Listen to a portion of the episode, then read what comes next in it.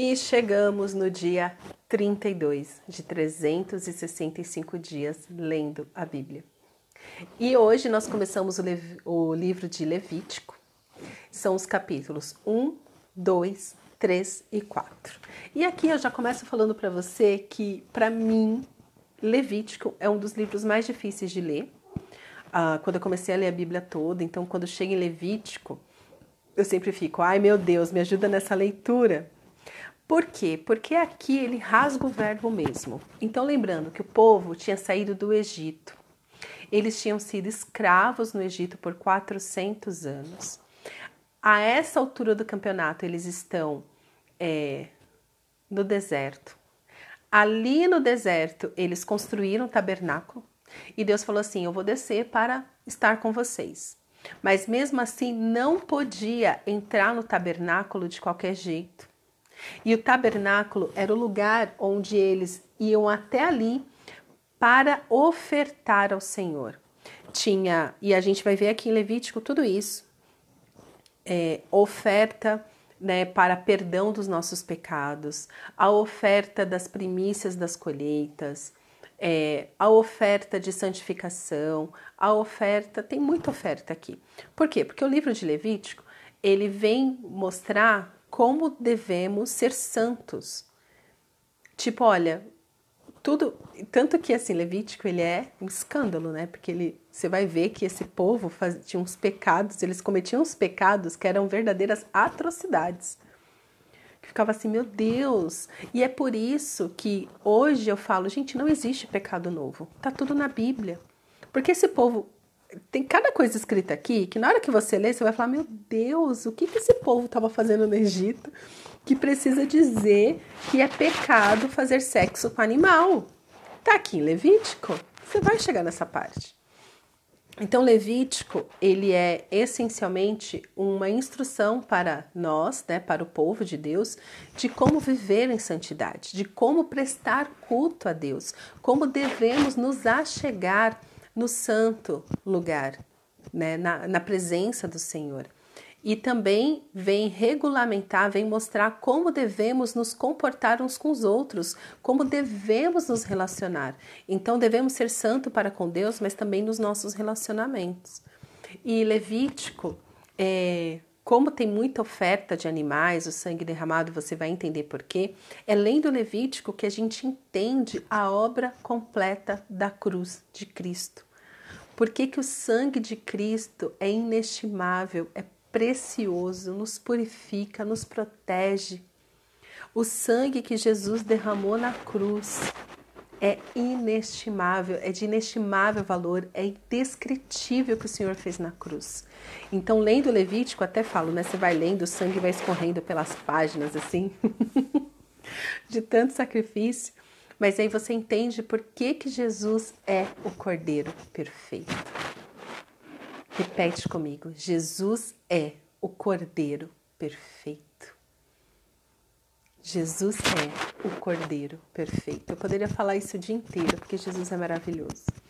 Então, vamos ler Levítico para a gente entender o que estava acontecendo com esse povo. Então, eles estavam acostumados com os deuses do Egito, com outros deuses, com feitiçaria. Afe, o povo.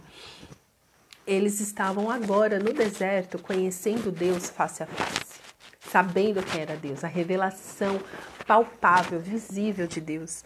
E eu quero te fazer esse convite enquanto você lê o livro de Levítico, enquanto você lê a Bíblia, faça essa oração, Senhor, revela a tua face. Eu quero te ver. Eu quero te ver, Senhor, eu quero te sentir. Então ali Deus desceu, estava no tabernáculo, tinha jeito, tinha maneiras de entrar neste tabernáculo. Não se entra de qualquer jeito na presença do Senhor. E hoje nós temos a graça de sermos templos do Espírito Santo. Por isso que devemos viver em santidade, viver com a consciência de que Deus está aqui. Eu sou o templo do Espírito Santo. E isso deve nos trazer muita responsabilidade, muita consciência. Então, Levítico vem é, mostrar para nós, muitas vezes, onde está o nosso coração, muitas vezes tão distantes do Senhor. Mas Levítico traz isso. Ah, logo no primeiro capítulo de Levítico, capítulo 1, ele fala sobre o holocausto, que é o seguinte, versos de 1 a 4, né? O Senhor chamou Moisés e da tenda do encontro lhe disse: Fale aos filhos de Israel e diga-lhes: quando alguém trouxer oferta ao Senhor, traga um animal do rebanho de gado ou do rebanho de gado miúdo. Se a oferta for holocausto de rebanho de gado, o homem trará um macho sem defeito. Ele o trará à porta da tenda do encontro, para que o homem seja aceito diante do Senhor. Presta atenção nisso. Porá a mão sobre a cabeça do holocausto, ou seja, sobre a cabeça do animal, para que seja aceito a favor dele, para sua expiação. Aqui no caso, quando a pessoa pecava, isso continua sendo na nossa vida, deveria morrer. De tão escandaloso que é o pecado. Por isso que lá na frente, por isso que tem um versículo, versículo que fala que o salário do pecado é a morte. Porque é isso que o pecado traz sobre a pessoa, é o pecado. É, é a morte. O pecado traz a morte para a vida da pessoa. E aí, Deus está falando assim: olha, para você não morrer, você vai pegar um gado. Então tem jeito, não é qualquer gado.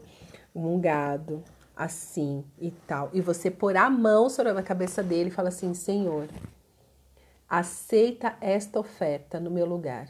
Eu deveria morrer. Mas no caso, quem vai morrer é este animal. Eu estou ofertando, né? Então eu estou trazendo ele para morrer em meu lugar.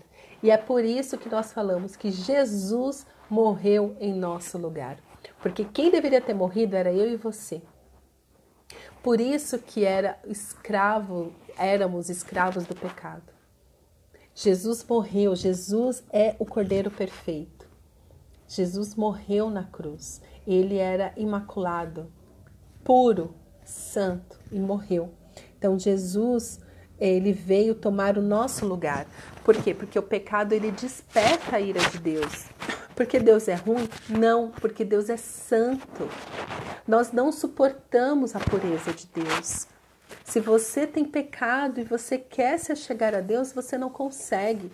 Por isso que Moisés, é, quando o Senhor né, passa ali, Moisés em um momento fala para Deus assim, Deus, eu quero te ver. Deus fala assim, você não consegue me ver, eu, eu sou muito puro.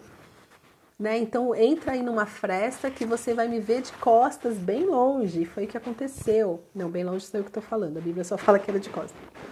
Mas é importante você entender isso, que o pecado nos tira da comunhão com Deus.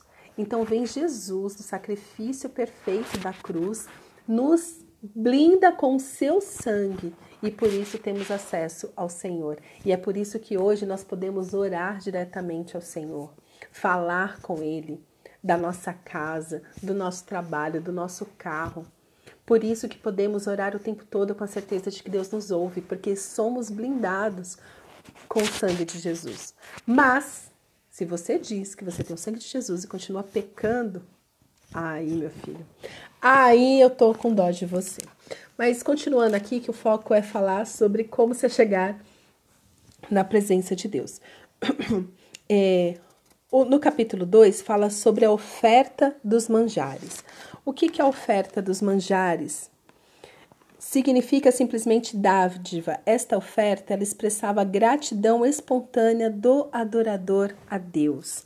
Então, aqui no capítulo 2 diz: Quando alguma pessoa fizer oferta de manjares ao Senhor, a sua oferta será de flor de farinha, nela deitará azeite e sobre ela porá incenso.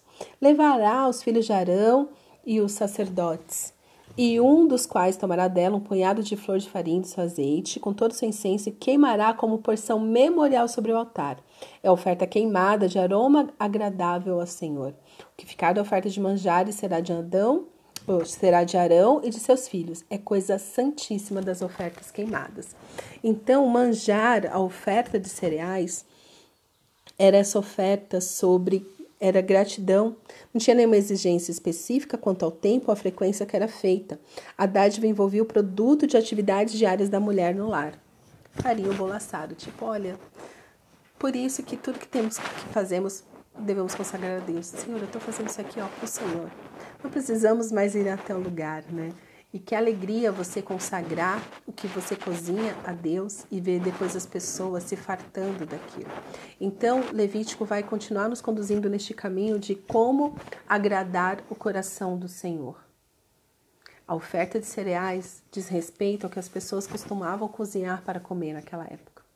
E Deus está falando, eu me agrado disso também. Pode consagrar, pode consagrar. Capítulo 3 fala sobre os sacrifícios pacíficos.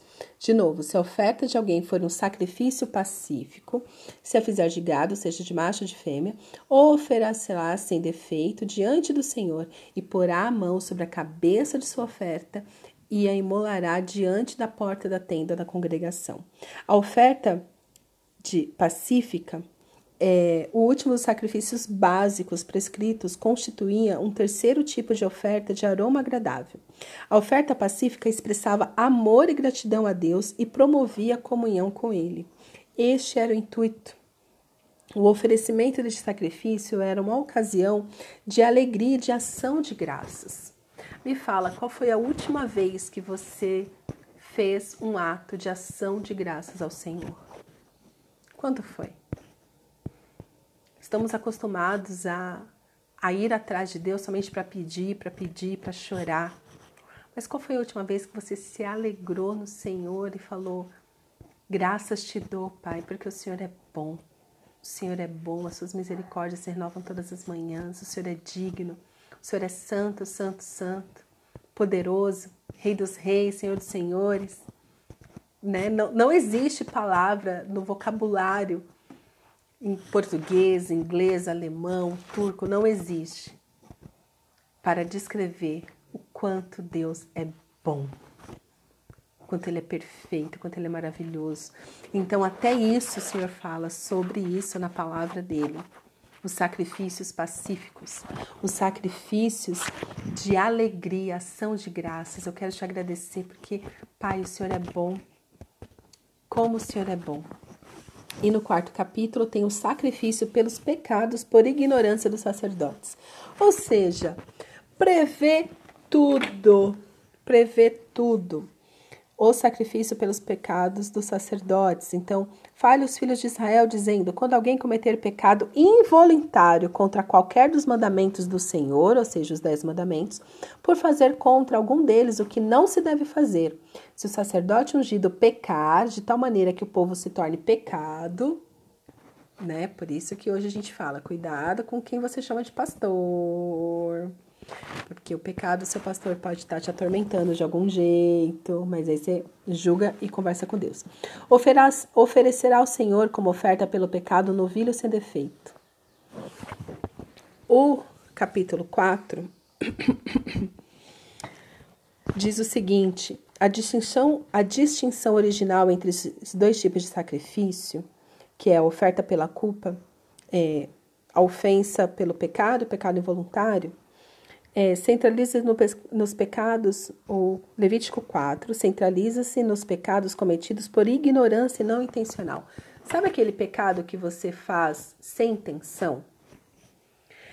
Mas, Fátima, se eu pequei sem intenção, como que eu vou pedir perdão por isso? O Espírito Santo nos convence do pecado, da justiça e do juízo. Esta é uma oração que eu costumo fazer e eu te incentivo a fazer também. Ah, ore assim, Senhor. Espírito Santo, vem, me convença do pecado, da justiça e do juízo. Eu não quero ficar pecando contra Deus. Me mostra o que eu estou fazendo que é pecado. O Espírito Santo vem, te mostra. E quando ele te mostra, tem que ter arrependimento. Aqui no caso do capítulo 4, as ofertas eram para esse tipo de pecado. Então, existe aquele pecado intencional, sim, da maldade, que a pessoa tem que se arrepender também, e ela oferece um tipo de sacrifício. E existe este sacrifício aqui que é, nossa, eu não sabia que isso aqui era pecado, foi sem intenção. Mas eu quero refazer o caminho com o Senhor, eu quero me reconciliar com o Senhor. Então tá aqui a minha oferta. Então, todo pecado, quando ele é revelado, quando a pessoa tem consciência de que ela pecou, traz arrependimento. Então, Fátima, como que eu vou pedir perdão? Quando você toma consciência que, que, que o que você fez é pecado, se arrepende e peça perdão. É uma uma parte da sua alma que é restaurada quando você faz isso. Né? Quando eu entendi que eu deveria me arrepender, inclusive dos pecados que eu cometi no meu tempo de ignorância, eu te, a minha vida melhorou muito, muito, muito. Inclusive quando isso aconteceu, num período que eu estava realmente buscando mais o Senhor, ter uma vida em santidade. Não que eu não esteja hoje, mas foi um, uma fase muito, muito terrível na minha vida, que eu estava muito perdida. Eu falei, não, eu preciso mais de Deus agora do que nunca. E o Senhor começou a me trazer à memória pecados que eu tinha cometido na infância, na adolescência. Sim, criança peca. Uhum, criança peca. Peca muito, tá? Só que o Senhor começou a me trazer a memória e eu cheguei a questionar, falei, Senhor, mas eu não sabia o que eu estava fazendo. E a resposta foi exatamente essa, não interessa, pede perdão. não, Deus não falou assim comigo. Mas na hora eu pensei, nossa, se tá vindo isso à minha memória, é o Espírito Santo que tá me fazendo lembrar de pecados que eu ainda não confessei, que eu ainda não me arrependi. Então, no momento que começou a chegar na minha mente os pecados que eu tinha cometido, inclusive no tempo de ignorância, eu comecei a confessar, me arrepender, pedir perdão e a minha vida mudou significativamente. Eu te motivo a fazer essa oração. Espírito Santo, me convença do pecado, da justiça e do juízo. Restaura minha comunhão com o Pai, em nome de Jesus. Vamos orar? Pai, obrigada pela tua palavra que é verdade e queremos pedir, Espírito Santo, vem e nos convence do pecado, da justiça e do juízo. Nos convence, nos leva a um arrependimento genuíno dos nossos pecados, independente de quando aconteceram. Nos leva a um arrependimento genuíno e restaura nosso, nossa comunhão completa com o Pai. É isso que te pedimos. Em nome de Jesus. Amém.